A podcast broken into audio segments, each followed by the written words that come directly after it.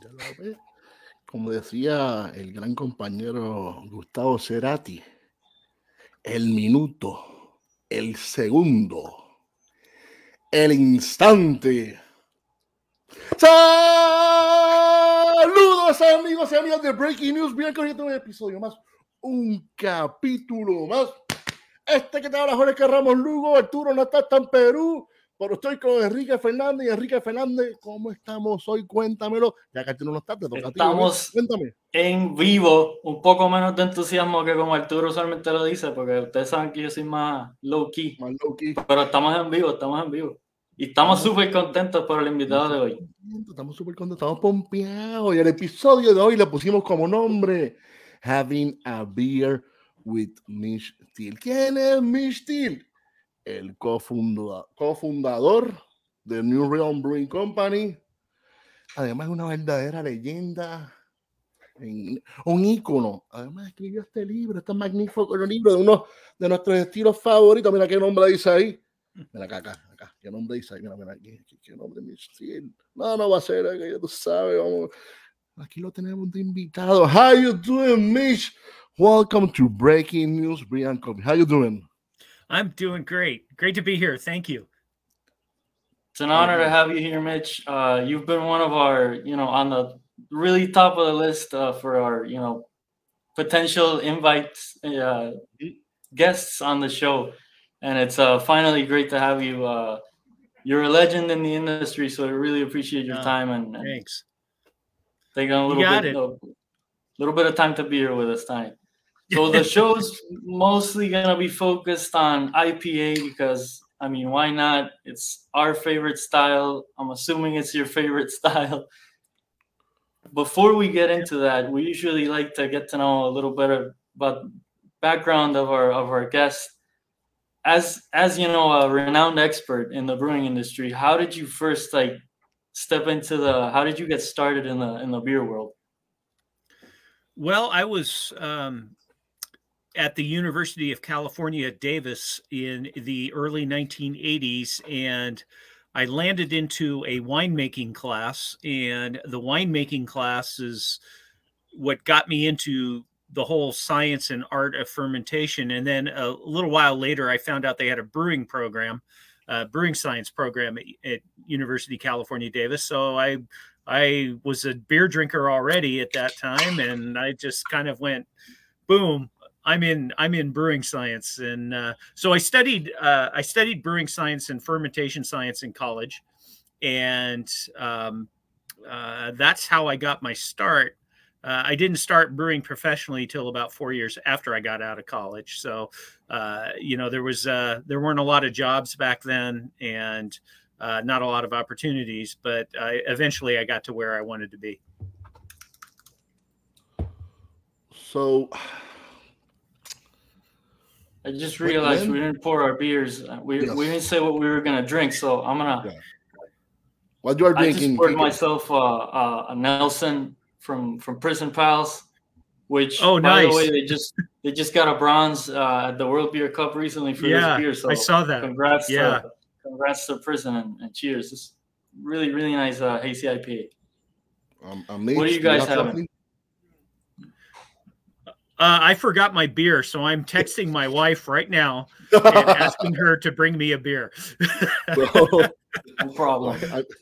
I, am having uh, a West Coast IPA from Boreal here in, in Nashville. So very nice. oh, nice. cool. 7.2 percent alcohol. Really beautiful beer. It's a nice. Yeah, they make great can. beer, don't they? Yeah. Good, so good you choice. basically so you basically sort of fell into in college uh, you saw the brewing sciences and and that sparked your i was like a calling. Yes, it was, and and you know one of the things that really cemented it or really made this the real deal, um, in uh, in the brewing science, we took a field trip and went up to Sierra Nevada, uh, in Chico, and it had only been open a few years at that point. They were still brewing on a ten barrel brew house, I think, and had open fermenters, and we're in there and we're watching Steve Dresler brew a batch of beer and. Um, you know, taking a tour and tasting all these, you know, these three wonderful beers. At the time, they had pale ale, They had Sierra Nevada Porter and Sierra Nevada Stout. And the hop character was unlike anything I had ever tasted or smelled before. And I was like, oh my gosh, this is this is what I want to do. Wow. Amazing, amazing. and such like uh, to be around such greatness. I mean, at that point, probably not a lot of fame uh, in their names, but probably looking back now, you were like, holy, I was amongst the some of the greats in the in the start of the thing. Mm-hmm. Yeah, I mean, it was inspiring back then, but looking back on it, it's like, wow, that was really, really something. Mitch, awesome, awesome. when when do you decide to open New Realm with um, Brewing Company, and what some of the key factors and challenges you encounter establishing a a growing successful brewery? Oh my gosh, that's such a, a big question. Um, mm-hmm. I, you know, so the original business plan for New Realm was not developed by me. Uh, you know, there were uh, two co-founders that I worked with that created the business plan and what they wanted to do, and then they approached me about joining them. And um, you know, and they I, they had kind of an interesting concept in in that they wanted to build breweries that were you know small regional breweries and build them in several states in the southeast and then distribute the beer in the states where we had breweries um, and i thought that was an interesting concept uh, because i thought the southeast was had plenty of room for more breweries and mm-hmm. i thought i liked the idea of not trying to go nationwide with our beers because you know that that was right at the time that a lot of those um, a lot of the breweries you know the the craft breweries that had gone national were really starting to struggle because there's so much good local beer mm-hmm. so we decided to focus on local and i think that was really kind of a key thing.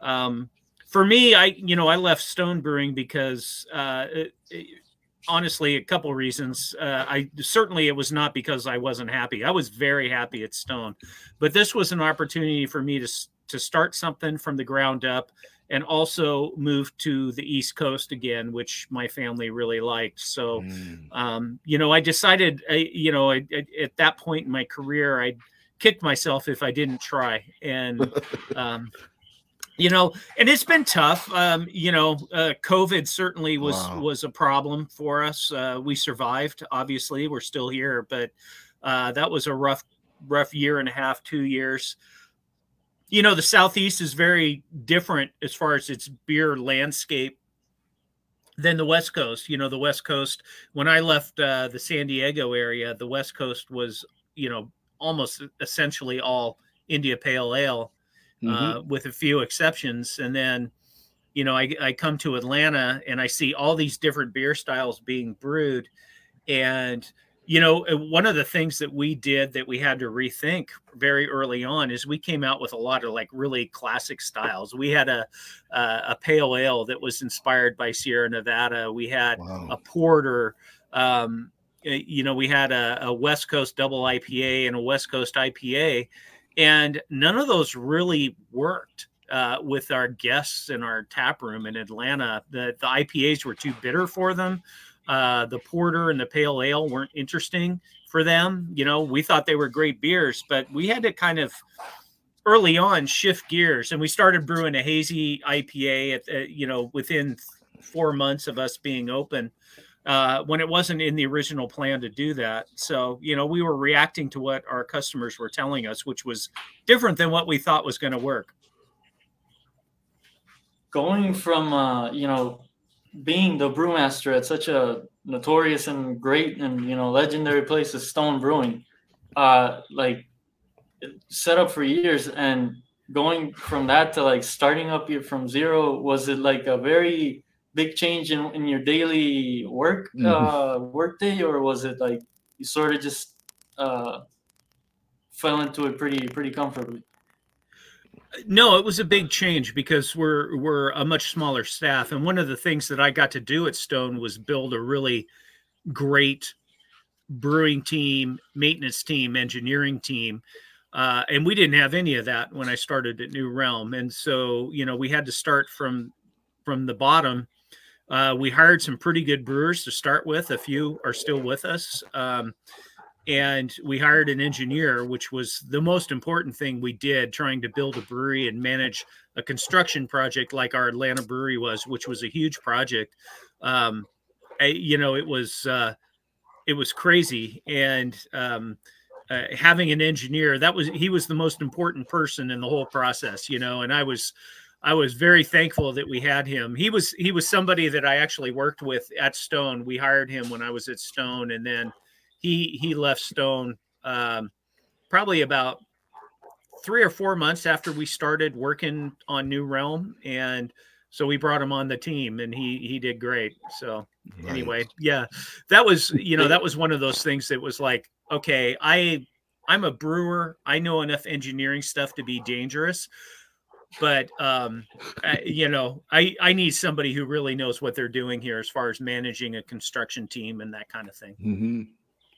And once you get going, like they say, everything breaks at a brewery every day. There's usually, you know, right, a ton of things going, equipment and stuff not going the way you planned it. Yeah, it's always a lot of what we call firefighting, you know, just trying to get around problems and fix things. So going back uh, towards the theme of the IPA, yeah. For being such a for being like the basically the most popular style in, in the entirety of craft beer nowadays uh, it's still the history behind it is sort of uh you know not everybody's on the same page. Could you give us like a, a, a brief you know rundown of the history of the style? Yeah um so it appears um you know we all heard the story you know as we became beer fans about IPAs being invented to be shipped to India, and some crafty brewer in England decided to dry hop the beer to mm-hmm. great levels, and then the beer would survive the shipment. And it, it, that's not really what happened. Um, it appears, and this is all theoretical because the brewery that actually was first shipping this beer to India no longer exists, and none of the records really exist. Um, but what most people think happened was uh, the, in the late 1700s in England, uh, pale ales were becoming very popular, and you know they had uh, the brewers and maltsters in the UK had figured out how to how to kiln malt and not make it brown, which is what most malt was colored, how most malt was colored at that time. And so they started brewing these pale ales in the 1700s, and they were making pretty strong beers, you know, seven, eight, nine percent beers out of this pale malt. And this brewer, um, Hodgson, at the Bow Brewery in London, worked out some sort of deal with the East India Company um, to ship beer over to India to the people, you know, the the uh, the folks uh, from England, the the colonists and the and the soldiers and such that were there, and you know one of the, one of the myths about India Pale Ale is that it's the only beer that really survived the voyage, and that's not true. There was a lot of porter shipped mm. over to India as well, and um, you know, so uh, but you know, they Hodgson started shipping this pale ale, and it became very popular and um, you know the whole thing with the east india company is is they were running ships back and forth to india and they were bringing back a lot of stuff from india and selling it in in england. Uh, but they weren't taking much over to india with them and so they started taking beer and um, and then it turned uh, it turned into what it did. Now, you know, that went on for probably 50 years, and the, and Hodgson never called the beer India Pale Ale or IPA, um, uh, you know, anything like that. And and so, you know, the whole idea that this beer was invented and called India Pale Ale or IPA is it doesn't ring true at this point. Um, you know, and after a few decades of shipping beer, there were breweries in Burton on Trent in England who decided for various reasons to get involved in the IPA trade or the pale ale trade exporting to India. And so they started brewing the beer. And shortly after they started brewing, um, they uh, somebody in the you know in the sales you know advertisements or whatever started calling it India Ale. Um, mm. And you know that was like the 1820s or 1830s, and um, so you know for a long time there was no reference to this beer as being an, a beer specifically for India. It was just a pale ale that was on a boat, and uh, you know it was common practice for brewers at that time to dry hop the casks uh, or barrels that the beer was stored in. Uh, so that was happening anyway. And the thing is, the beer got over to India and had cleared up and tasted really good. And um, so it became very popular. Um, so that's, you know, that's kind of the origin story for India Pale Ale. And then, eh, you know, after that, uh, when the Burton Brewers started really brewing India Pale Ale, they made a lot of refinements to the beer to actually make it survive the trip better. So the um, the fact that they were adding this boatload of hops into the casks uh, had nothing to do with uh, keeping the beer fresher, basically. Um, it it it did, but it wasn't specifically invented for that trip and um, and and so it was it was common practice for brewers all over the world to add hops to casks before they ship them um, and um, yeah so you know it's um, you know there were things that the burton brewers did that really made the beer more suitable for shipping um, but uh, uh, you know they they did uh, multi-stage fermentations of the beer. So the beer would go through a primary fermentation and then it'd go into um, uh, uh, you know into casks or barrels use the word interchangeably it would age in barrels for several seasons. Uh, the mm. fermentation would restart. The beer was completely flat and dry uh, by the time um, by the time it got to or was shipped to India rather, and so um, you know they so it, had gone through these multiple fermentations. As the beer warmed up in the warehouses it start fermenting again. And that was a that was a my wife just brought me a beer sorry thank, thank you thank you to, to your wife so so show awesome. you show so what beer is is that so this is a beer that we brewed earlier this year called Blacklight Bear, and it was only sold to one place in Virginia. Um, but yeah, it's uh it's a pretty fun beer. Um, it's got Centennial and Eldorado. It's pretty much a West Coast IPA with Centennial and Eldorado hops in it. Can, can, Ah, nice caller. Cheers, cheers to your wife for for for bringing yeah, the mid podcast beer. now I feel I like I can, guys. I, can... I, don't know if you guys can hear me. Can hear me all right? Uh, they were yeah, saying my mic was yeah, it, now all right, we're, we're, perfect. In fact, yeah, it's perfect. good. So, so Mitch, uh, what you're saying is these people in India weren't really having fresh IPAs. They were having actually pretty old IPAs by the time they got them. Then. Yeah, there was a rule that the IPA that was shipped had to be at least a year old before it even got onto one of the boats. And so, wow. So what was happening is these brewers in Burton would put the beer in a barrel and then they'd ship the barrels to London or Liverpool or some other port city and the beer would sit and age. And if you've ever gone to London and gone to mm-hmm. the St. Pancras train station, the basement area in that big train station is where they used to store IPA, where Bass used to store IPA. Uh, and you can see these arched brick walls, you know, and they put the barrels in the arches, and um, they're still there. Uh, but yeah, it, it, it went through, you know, what they called a uh, winter fermentation and then a summer fermentation. And you know, by the time the beer was actually ready to ship, it was flat.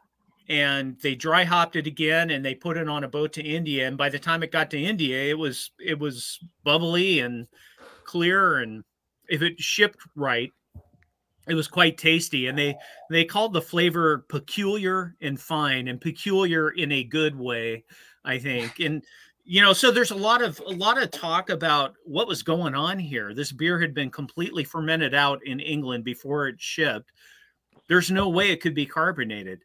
Um, well, there's a couple things, couple theories that have come up um, in in you know in, in, pretty strong theories. I think since I published the book, the, the first one is is that these casks um, that they use, these oak barrels they use in England, they would ship the the the pieces back to England and rebuild them and put beer in them again.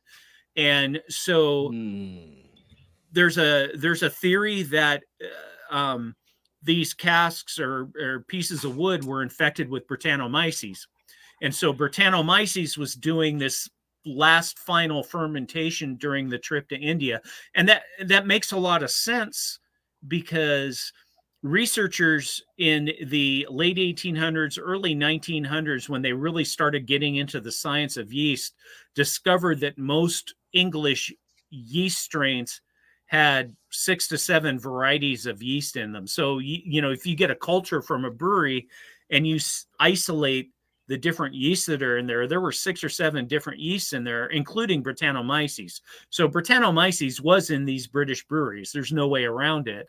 So it's certainly possible that this beer went through a Brettanomyces fermentation, which would make it taste something like an Orval in my mind, mm. uh, you know, from Belgium. Um, uh, the other thing that has come up recently as a possible cause for the carbonation and the and and the re-fermentation of this beer is hop creep. They were dry hopping the beer in the cask, and it's quite possible that that that um, you know just the oxygen oxygen getting into the cask when you go through that process and the enzymes in the hop leaves themselves would actually reinvigorate the yeast and and start and and the, the enzymes would break down what was left of fermentable sugars or unfermentable sugars into fermentable sugars, and then the yeast would go active again. So, I uh, two somewhat valid theories. I I tend to lean more towards the Brettanomyces theory. Mm-hmm. Um, I think really that's what it was. Um, just looking at the descriptions of the beer and you know the flavor, uh, you know the taste descriptions and you know, very fine, very peculiar, champagne like. You know, those were ah. all phrases used to describe India Pale Ale. And to me, that just that just screams Brettanomyces.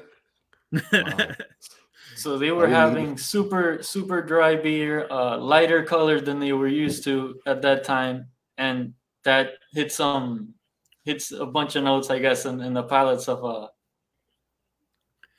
Awesome, yeah, awesome. and you know the the brewers in Burton wanted the beer extremely light in color, so they did a couple of things. Number one, they developed a a kilning process, so the malt that they were using was the lightest colored malt you could find anywhere in the world in the in the early to mid 1800s, um, and in fact, that's how um, uh, Pilsner started uh, is is that brewers from Europe went to England to learn how these brewers were making this really light colored malt, and they took that back to the um, to uh, the Czech Republic, whatever it was called back then, whether um, and and they developed the uh, the pilsner from you know using a same similar malting process.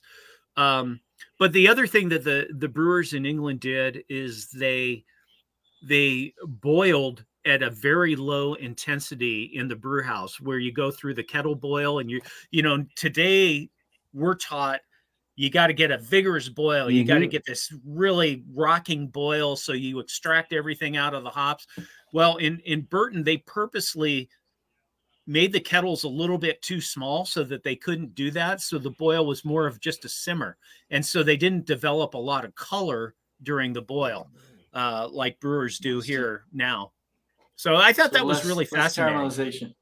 Yeah, exactly. it's amazing how the whole thing just shapes the style to what we have. I mean, not exactly what we have now, obviously, but it's still we're a long ways away from what we have now. But uh Mitch, after so many years of of of being, you know, involved in this particular style, uh nowadays, like how do you when when you develop an IPA recipe, what are the key factors you consider to achieve you know a well balanced flavorful beer in in your in your style in your opinion Yeah, that's a great question because I think I've had to rethink that since I left Stone. It's Stone, you know, we did it, we did it a very certain way. We made our IPAs very bitter, mm-hmm. uh, very boldly flavored.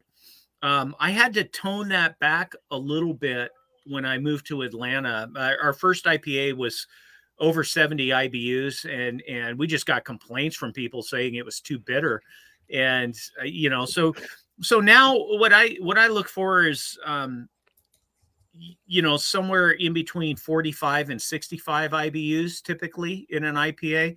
45 being on the low end, that's more for like hazy IPAs. And then 65 if I'm doing something like this beer, which is more West Coast. Um, you know, and I just, I still like to use a lot of hops in the whirlpool and the dry hop. I still think you get a lot of flavor from that. And, um, you know, there's a lot of new hop varieties out there, so I'm having a lot of fun trying those new varieties in an India Pale Ale and uh, a lot of different hopping techniques. Um, and you know, it's it's just been, uh, you know, I I wasn't sure we were ever going to do hazy IPAs, and I I wasn't sure that hazy IPAs were going to last, honestly, because I had lived through so many IPA styles that came and went. You know, yeah. like black IPA and white mm. IPA, brut IPA, brut IPA, IPA, you know, and all these things. And I, I, you know, and there was part of me that was wondering whether hazy IPA was going to be another one of those, and certainly it isn't. Um, you know, but we we had to learn how to brew hazy IPAs because I had never brewed one before, and so that took a while, and it was it was fascinating to see um, you know, at the time we started doing them, a lot of old school brewers were complaining that they we're just lazy brewers making hazy IPAs, right? And I, you know, that is so far from the truth. I, you know, those beers, those hazy IPAs are really innovative and really hard to make. Yes, hard to make well. mm-hmm. So, you know, it was a it was a great process, a learning process for me. And you know, for me with IPAs, there's I, I still feel like there's a ton to learn as far as hop combinations yeast combinations, yeast types, things like that. And that's that's where I'm putting a lot of my focus right now. Talking talking about uh, hops, can you share some insights into hop selection and usage of the when brewing IPA of the hops? Yeah, so um, typically I I like to combine hops. Um, I don't like to do single hop IPAs. I mean, I, I like them, but I feel the beer becomes more interesting if you have a few different varieties in the flavor and the dry hopping. Um, so with a West Coast IPA, typically, um, you know, I do a heavy whirlpool hop. Uh, there's a study that was just put out by YCH Hops that talks about the flavors that are retained and which hop varieties have better flavor retention after fermentation uh, mm. than others. So, you know, hops like Centennial and Cascade are really great. Equinox, uh, I think, was one of them that was really great. A hop like Azacca is not. All the flavors get get volatilized and scrubbed out. So mm. I've started looking at, at using those hops more in the whirlpool. For a West Coast IPA or just a, a regular American IPA, I'm I, dry hopping happens post fermentation and usually it's a total of about we use a total of about two pounds per barrel um, in the dry hop and in and a lot of times i'll just split it evenly between two hops for the first batch and then i may adjust the ratios depending on what the beer tastes like like this one for instance was 50 50 Eldorado and Centennial. And I think when we rebrew this one, which we're talking about doing right now, we'll probably drop the Eldorado and bump up the Centennial a little bit just so that we make sure we get both the the character of both hops in the beer. Um, mm-hmm. you know, at Stone, I did uh we did a beer called Enjoy by whatever IPA, right? The the one with a 35 day date code. Mm-hmm. That beer used eight different hop varieties in the whirlpool and dry hop. So it and and there was a reason for that. It allowed us to make substitutions without drastically changing the beer um, you know, because we started off using some hops that we weren't sure we would be able to get in the future, and so we we were very conservative uh, by using a lot of different varieties, so that if we couldn't get Galaxy, for example, we could swap in something else and adjust things and keep the flavor the same. I don't do that much of that now. Uh, I tend to stick to two to three varieties of hops in in uh, you know a West Coast style IPA. Um, uh, New England or hazy IPAs, I, I, approach it a little bit differently. Uh, we tend not to do a lot of bitter hopping uh, in the in the boil. Um, you know, we might do a, a, little bit of a late hop or just a little bit of kettle hopping just to keep the foam down. But most of the hops are being added to the whirlpool with the thinking that a lot of the flavor is going to be retained because it's not going through this mm-hmm. intense boil and and then you but you still extract bitterness enough bitterness to make the beer balanced. Um you know and i'm i'm targeting typically you know 40 40 to 50 ibus in a new england ipa uh, with a lot of whirlpool hopping. A mid fermentation dry hop in my mind is critical for this style. Uh, you need the right yeast strain to biotransform the compounds in the hops and get that that juicy orange juice character in the beer and then we we typically follow that up with a like a what i would call a regular post fermentation dry hops. And and again you know two pounds maybe a little bit more than two pounds per barrel in the hazies uh, just because we want the haze and and we want the intense uh, mm-hmm. hop character in there. So that's kind of where i'm at with ipa formulations these days. And i i love trying different hop combinations and new hops and you know some of them work well and some of them don't work well and it's been really interesting which one is your uh, favorite hop oh my gosh i i think um i think centennial's probably my my has been my favorite hop for a long nice. time i i do like citra a lot Ooh. um but citra's amazing but the problem with citra is 30 30 to 45 days in a can, all the citra is gone. It just mm. drops. So, um, which is another reason why I don't like to do single hop beers because you never know what's going to happen. And citra tends to to drop off very quickly, and that's why I like having other varieties when I use citra. Um, I love the flavor of citra. Um, gosh, what else is out there now that's really exciting me? Um, Hopsteiner has a new experimental hop called 17701 that we're having some fun with. Um, I like Strata a lot.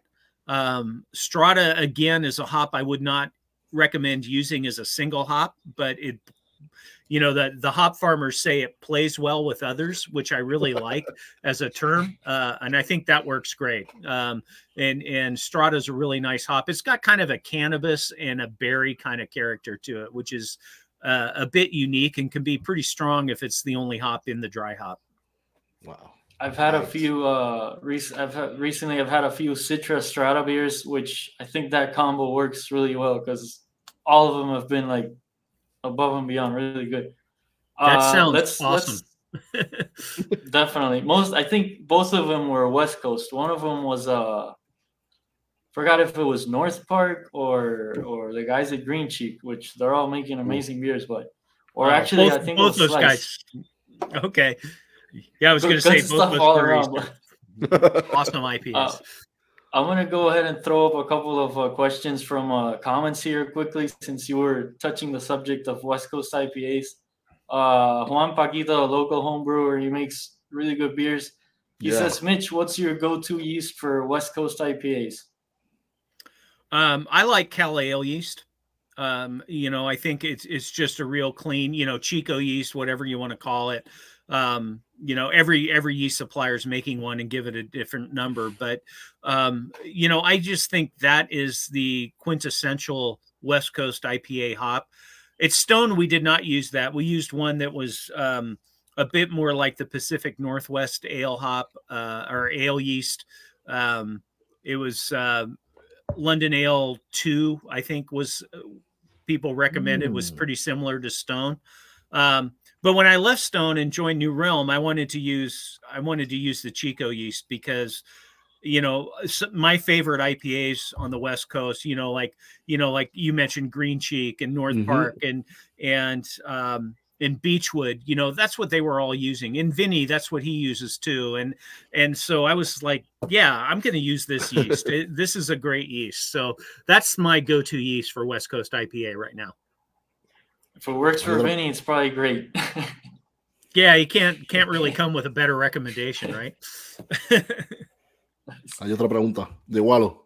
There's We have a question second one here. Uh, here we go. Wilo Robles is the owner and brewer at a local, small local brewery here in Puerto Rico. Uh, he cool. says he asks, "What are your thoughts on hop extracts for whirlpool and dry hop?"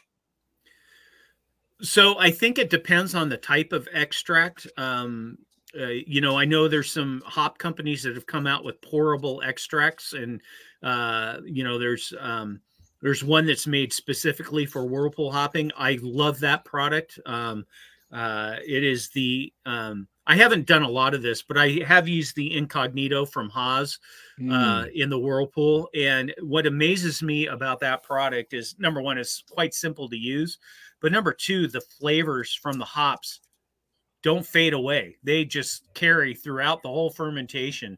And so you can really look at it maybe reducing your dry hop a bit if you want. And you know, we don't, but you know, it's you've got a lot more hop character in that beer before dry hopping than you do if you'd use pellets in the whirlpool. So I'm I'm at the point right now where I'm starting to really experiment with some of these. Uh, that was one that worked really well. Uh, I know there's some post fermentation dry hop characters uh, or dry hop products. Uh, we've played around with them a little bit. Um, I like what they do, but they don't taste like a pellet hop to me. It's different, and so where I've landed with dry hopping with extracts and oils and things like that is to use a blend. Use use the Type 90 pellets or cryo cryo hops or something like that, and then additionally use some some hop oil or some extract. Yeah, Spectrum. That's what it is. Thank you. Um, and you know, and and I think it it it works. It, it retains kind of a more traditional beer flavor uh, by doing that than if you use 100% of uh, something like Spectrum in the dry hop. But you know, and to be fair, uh, I haven't really tried it 100% as a dry hop, except in a non-alcoholic beer.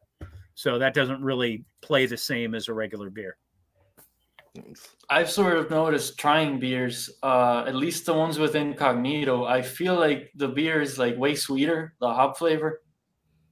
And Yeah, I, I usually prefer a little bit more resiny, a little bit more like dankiness in, in my IPA. So I, I I mean I like them, but I feel like it's like overly sweet and sort of a Mm. bit of a fake uh, sweeter hop flavor than than like mixing Yeah. both. Well, it's kind of like what hops taste like in wort. I mean, it just tastes the same, kind of, right? And and so you get that intense fruitiness, uh, but you you're not getting the resiny aspects of the hop, you know. And that's you you know, I think they're great products, and I I really am a fan of using them. But I lo- also like to just stick with the the Type 90 pellets and and and use some of those as well, and that way I get the best of both worlds.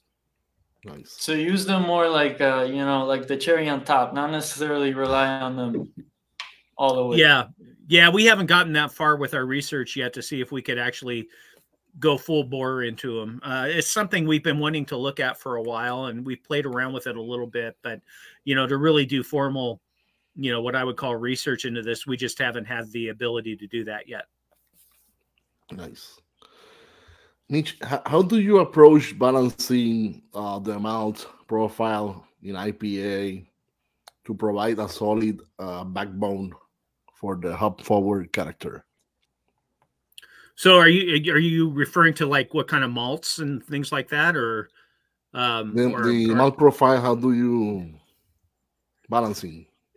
Oh, okay. So, um, uh, I- you know, it's such a personal thing. I I like to go crazy with the hops, and and you know, I think I think the blending really helps. I like to have enough malt in the beer to balance out the hops. So, you know, um, uh, I I will use a little bit of specialty malts in the IPAs, and that kind of helps mellow the hop intensity a bit. Um, water's important as well. You know, uh, if you use soft water, you're not going to get the same hop intensity that you're going to Mhm. get with hard water and and high sulfate water. Uh, all of that stuff goes into putting a beer together, and we we do a lot of different things. But I like, um, I like to limit the dry hop as a maximum to about three pounds per barrel. I don't like to go above that because then I feel like I get I get this really vegetal and harsh hop character in the beer. So I've pretty much decided, you know, two pounds is uh, per barrel is my norm, and then three pounds per barrel if it's a really special beer or it's a really high alcohol beer mm. that can mm. carry that much hopping. Yeah, it doesn't have the like a hot burn, like uh, like I yeah, said, like I uh, like that. like uh, like I said, like a Freddy Krueger. Like uh, yeah. yeah, I don't I don't like that. That's not pleasant for me. So no, no. I, you know. Since we were talking about these uh, uh, newer hop products, ha- has there been any time where you've used any other like unconventional or, or non-traditional ingredient in an IPA to sort of uh, you know pop or, or or give a give a nice pop to the flavors of the hops? yeah, I, yeah, I think the one thing that really worked when we went in that direction was using lemon verbena in an IPA. And uh, if if you've never smelled a lemon verbena leaf, it's incredibly lemony. It's just really really intense lemon. And I thought, wow, this would be really fun to use with hops, and um, it worked really well. I know some people use use um, uh, coriander uh, mm. in like the whirlpool because the coriander has a lot of that. Um, uh, I think it's geraniol uh, which is in hot, a lot of hops, but that's the main compound that biotransforms during hazy IPA production. So, um, you know, so that, that's interesting. I haven't really done much with that, but uh, um, obviously, the you know the lemon verbena one really worked. And you know, we did a beer um, uh, with uh, IPA with honey, and sometimes you could if you get a really strongly flavored honey and use that like maybe 10%, some of that floral character from the honey really, really interacts nicely with the hop flavors. Wow. Lemon verbena. I gotta. Yeah, I gotta, try I it. Gotta look that up and smell it. Yeah. you know, we have a uh, distillery at New Realm that we we started a few years ago, but our master distiller just came out with a gin uh, that uses lemon verbena as one of his botanicals in it, and I absolutely love the gin. It's wonderful. Awesome, awesome. Uh, you touched a little bit uh, a couple minutes ago about the yeast. Uh, you mentioned mid mid fermentation, hopping, etc.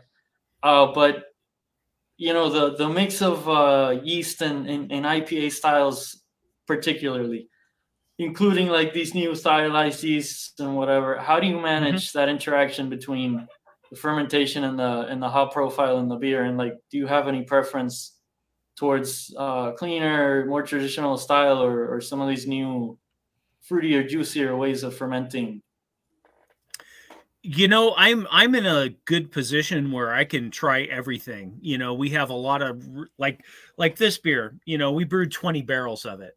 And you know so it's going to one account we brewed it specially for them. This is my opportunity to play with some of those things and really learn how they work.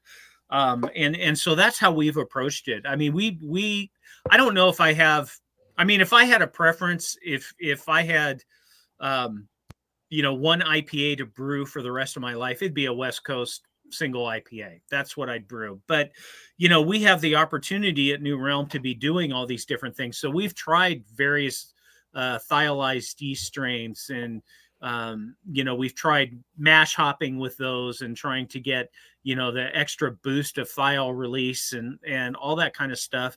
We've done probably probably 15 to 20 different hazy IPAs in in a few years. Um, our best-selling beer uh, right now is a hazy IPA called Hazy Like a Fox. Uh, but we've tried different yeasts, different hops, different hop combinations, uh, different processing techniques. You know, uh, mid fermentation dry hop at 24 hours, dry hopping uh, in the fermenter before you even put wort into it, and then getting 100% contact time with those hops. Uh, we've tried dry hopping towards the end of fermentation it's just fascinating to see how it works and how the flavors are different. Um, and I do think that uh, if you're doing a hazy IPA, for us, what's worked best is dry hopping, uh, doing that mid fermentation dry hop 24 hours after the fermentation after you've you filled the fermenter. And that way you've got a lot of yeast growth going on. You've got a whole bunch of yeast. You're at what they call high krausen uh, your yeast is very active and it just attacks th- those compounds from the hops really fast. So talking about the the, the water chemistry. Mm-hmm. what is the what is the important brewing an IPA? How how important is the the water?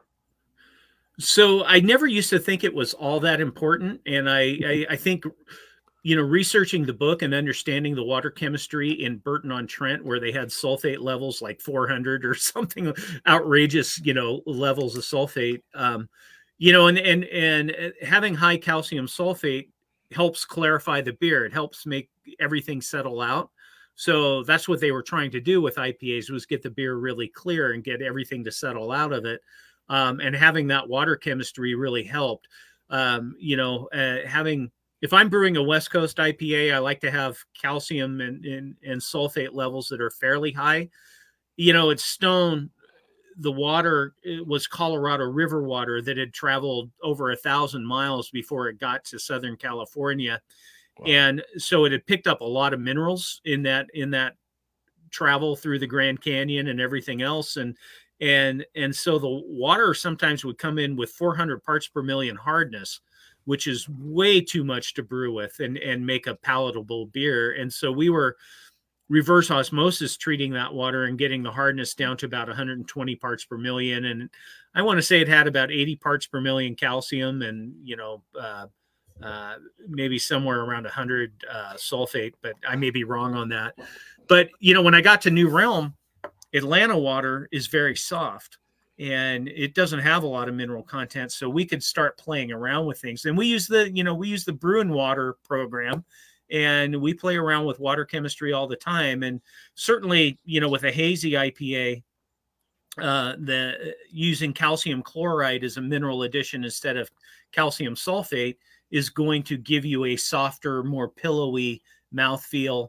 Um, and the hop bitterness is not going to be as pronounced. So the beer is more mm. balanced tasting. And, and that was interesting to learn about. And um, really, uh, you know, to me, that was somewhat groundbreaking. You know, whoever figured that out, and maybe they just figured it out because that's the water they had. But whoever figured that out did something pretty significant for IPA brewers. And uh, I think it's it's really fascinating. So basically, uh, look into everything, especially the water, before the actual hops that you're gonna put in it. Yeah, because yeah. Have you, a little. You might end up with a terrible beer if it's not. I mean, you could have the best hops in the world, and if you're and if everything else is not on point, you're probably gonna screw up the IPA yeah it'll just be unbalanced right? And and you know we talked we've talked a bunch about balance and balancing hop character and i think the water um, for a long time was not really really a big part of that process but i think over the past seven eight years it has become a very important part of the ipa recipe formulation. We have another uh, question here from jose rosa local owner of a local distributor here in uh, in oh, Puerto cool. Rico. He actually distributes the prison beers here, and and he's oh, nice. uh, he, saludo, Jose. He's saying, "Hola, Mitch. What's your what are your thoughts about the battle of new school West Coast IPA versus old school West Coast IPA?" I'm assuming he's referring to like the these uh, super amber caramelly old school West Coast IPAs versus something like what the guys at Green Cheek or Slicer uh, I'm late. You already, maybe I'm late. Maybe you already talked about this. We haven't. By the way, love you, Mitch. Uh, the oh, he's uh, he's mentioning the Steal This Beer. I believe was the name of the yeah. beer that you brewed yeah. with Prison. That was a yeah. That beer. was we had that. That one uh, got to Puerto Rico. We were lucky to get that one. delicious. That was such so much fun. But um, yeah, you know that it's it's interesting. The the um, uh, the organizers of the Great American Beer Festival and the World Beer Cup just published new beer styles, and they they you know they've always had an American IPA category, and they built a new West Coast IPA category, and so I you know to me old school West Coast IPA would be you know, like the IPAs I was drinking when I first started out, Celebration Ale from Sierra Nevada, Mm. um, Liberty Ale from Anchor. You know, a, a bit of caramel malt in there, a bit of color, a bit of malt backbone, and then you get into you know the stuff that we started doing at Stone and and um, you know the the brewers in Southern California have really mastered in this very very pale color IPA with intense hop character. And honestly, I think I prefer that at this point in my life. You know, I think I like the the ultra pale, super hoppy, um, but balanced IPA. Um, and part of it is that you know if you're if you are brewing with crystal malts and you're getting some color in the beer, as the beer ages in a can or a bottle, uh, it tends to develop a lot of dried fruit character from those Mhm. malts. And if you don't have those malts in the beer, it tends to age a little bit better, in my opinion. Um, and Nice. but you know, to me, I've I've always, you know, whenever I had a beer that was like yellow in color but had this amazing intense hop aromatic, I I was a fan. And that Yes. that is my kind of IPA right now. Woohoo! Yeah. That's all. That sounds delicious. That that Me sounds too. sort of like a cold IPA. Yeah. The- with- now I like cold they're IPAs. trendy, right? Yeah. I mean, I haven't had a bad one yet. At least the the I, I tried the OG cold IPA, uh, Wayfinder, I believe, were the Yeah, guys that Wayfinder, came yeah. up with it. I had it in Denver last year, and it was amazing. And I was like, my God, now I get it. I get what these people are trying to describe with these cold IPAs. Uh, so that was that was delicious, amazing. Next question. Next question. 15. Uh, right. The going back into dry hopping. Uh, Mhm. what are what are a, a few techniques that you'd say like to avoid stuff like hop creep, uh, potential you know off flavors? You mentioned the vegetable flavors maybe developing if you leave it too long in the beer. What other what other maybe potential off flavors that a brewer could face? How how could you deal with those in the in the dry hopping stages? Yeah, so I think the first thing to do is is minimize any sort of oxygen pickup during the dry hopping process. If you're just opening the door and throwing hops in, you're pulling in a bunch of air uh, into your beer, which isn't isn't great. Um, I think uh, you know one of the key things is not leaving the beer too long on the hops. Mm. Um, you know that there's research that shows that hops um, impart everything they're going to impart in 24 hours, uh, and so you know, and then it, once you get beyond that, you start pulling material and flavors from the leaves and stems and things like that. And um, I, you know, I found that if if you leave the beer on the hops for more than a week, you start picking up a lot of vegetal, um, leafy type character, which I don't particularly like uh, in an IPA. So you know, we what we do is we we pull the hops off after three days of contact, and we you know we bubble gas through the beer a couple of times to get the hops back up in the beer, and then we let them settle out, and then we we drop them onto the floor uh, after three days, and and that seems to work pretty well. I think that's a that's a good technique. Um, you know, not letting your beer sit on your hops for an extended period of time.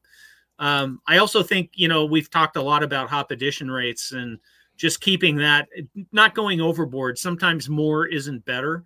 Um, and and you know you get to a point where number one you're not getting as much out of the hops as you would if you were using lower rates, but also you're you're picking up things that you may not want in the beer just because you've got this huge volume of green mass in the beer.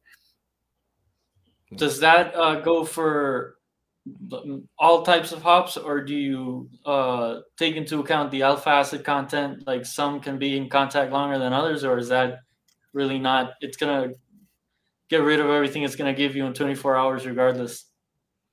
Yeah, I don't think that's variety dependent. I I I think that's just kind of a general rule with uh, uh, you know, and I don't know if the studies looked at more than one or two hop varieties, but I think right now the feeling is that that that's pretty much across the board with every hop variety.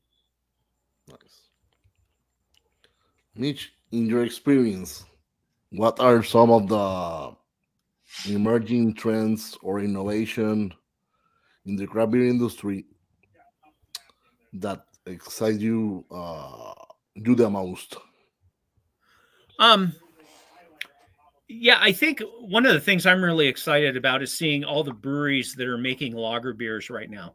Mm-hmm. Um, and I I've always been a fan of like uh, European lager styles, and you know, craft breweries for whatever reason over the years never really. There were a few, but there weren't a lot of breweries making lagers. Everybody was focusing on English and Belgian styles for years, and the fact that um, uh, you know you, you go to just about any brewery now and they've got a either a pilsner or they've got a kolsch which technically isn't a lager but certainly has a similar flavor profile.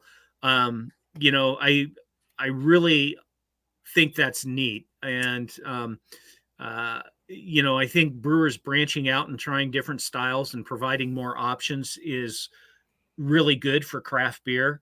I think if everything is an IPA, people will quickly become kind of blase or bored with it. and, you know, and, and, and, it's like, yeah, let's, you know, let's have some different styles here. And, you know, I, I feel real fortunate at New Realm that we've gotten to do a lot of lagers We've got a really nice Pilsner and, you know, we've got a Vienna lager and, and uh, we've got an American lager that, that has won a couple of medals. And, you know, it's, it's fun to be able to go out to the bar and either order an IPA or order one of those lagers and have that option. You know, I and I think that's good for craft beer. Is is there any chance we might see some of your new new realm beers in Puerto Rico anytime soon? um, you know, we have a rule that we won't sell our beer in an area that we don't have a brewery on the ground, and that's that's part of the being local ah. thing. So, um, so I, I, I, don't think so. I don't think so. But you know, I think we might be able to get them hopefully in the next few years into North Carolina. So um, yeah, so go. we'll try to help you out there. Yeah, yeah. And then you could just ship them, right? Of course. Perfect. Sounds sounds like a plan. I will I will be waiting for that care package. So awesome what is your, your uh, upcoming projects, uh, future plans, uh, collaborations for uh, New Realm? Yeah, I mean, we have a, a pretty aggressive uh, beer plan. Um, you know, we're doing a series of double IPAs that are music themed. We're we're just doing a cider right now, um, and uh, we're trying to open a brewery in South Carolina in Greenville. Um, you know, which is not far from Charlotte. Mm-hmm. Um, and then, um, you know, we're we're looking at a few other locations to maybe build breweries and restaurants. Um, mm-hmm. Right? Come on, come on. yeah. I, I will tell you that, that North Carolina is probably the top of our list. Um, you know, we're in, you know, Virginia and Georgia um, and South Carolina, and then there's this big gap where North Carolina is, where we're not selling any beer. So we so want to we want to try rally. and get there. Need, need to rally. Yeah, rally would be into, fits yeah. into the puzzle nicely. Yes, it does. um, well, maybe maybe we got some breaking news on breaking news breaking news beer and coffee today. Who knows? Yeah, it's uh, you know I think um, uh, you know, for us, we're we're branching out into a lot of different things. I mean, we're doing we've got a full on spirits program. We've got the ciders. Uh, we've got ready to drink cocktails, and then uh, you know we did a we did a, a, American lager with a rock band last year called Blackberry Smoke Lager. Um, wow. You know, those kind of partnerships are really cool for us. They're a lot of fun. Everybody gets excited about them. So I'm hoping there's some more of that kind of thing going on for us. Beautiful. We, we can do a, a collaboration with Mitch in Puerto Rico. That'd be awesome. A local brewery. Yeah, that'll be. If you're ever down in Puerto Rico, maybe we can hook something up. A local brewery with Mitch Bruins. That'd be that'd be great. That'd be. I'm, yes. I'm, I'll sign up. Sign me up for that. Official you know what? I'm I'm I am talking about being part of uh, a cruise uh, Outlaw Country Cruise that Blackberry Smoke, the band that we partnered with, is playing on this cruise. And they want me to come on and talk about the beer. And I know one of their stops is Puerto Rico. So, Oh, so I will keep you posted. Yeah. I, I don't know if it's going to happen, but we'll see. That's that sounds like it, it can have uh, some great results. I'm I'm, I'm sign, sign me up for that. That would be Uh, fun. Mitch, Yeah. Before we leave, uh, we know you're a busy man. We really appreciate your time here. Yeah. Uh, it's been fantastic uh, sharing all this knowledge you have with us. Uh, what advice would you give to to any aspiring homebrewer or just a person in general that maybe wants to go into the industry and and, and get into it in these days? Um, I would say don't be afraid to experiment, try new things. That's how that's how you know this whole industry was built on innovation. People tried things, they had things that were accidental that turned out really good. I mean, those stories are all over the place in craft Mhm. beer. So you may not, you know, you may put together a beer and think you, oh my God, I totally screwed this up. Let the beer finish out and taste it before you make the call because it may be one of the best things you've ever made in your life. And I think um, you know, not being afraid to make a mistake, not being afraid to, you Wow. know, get out of the box or get out of the the the preconceptions that people have of what your beer should be. Try something different and just see if it works. And sometimes it, it will, sometimes it won't. But I tell you, when it works, it's the best thing in the world. Wow, really nice. Sounds like So- sound advice right there.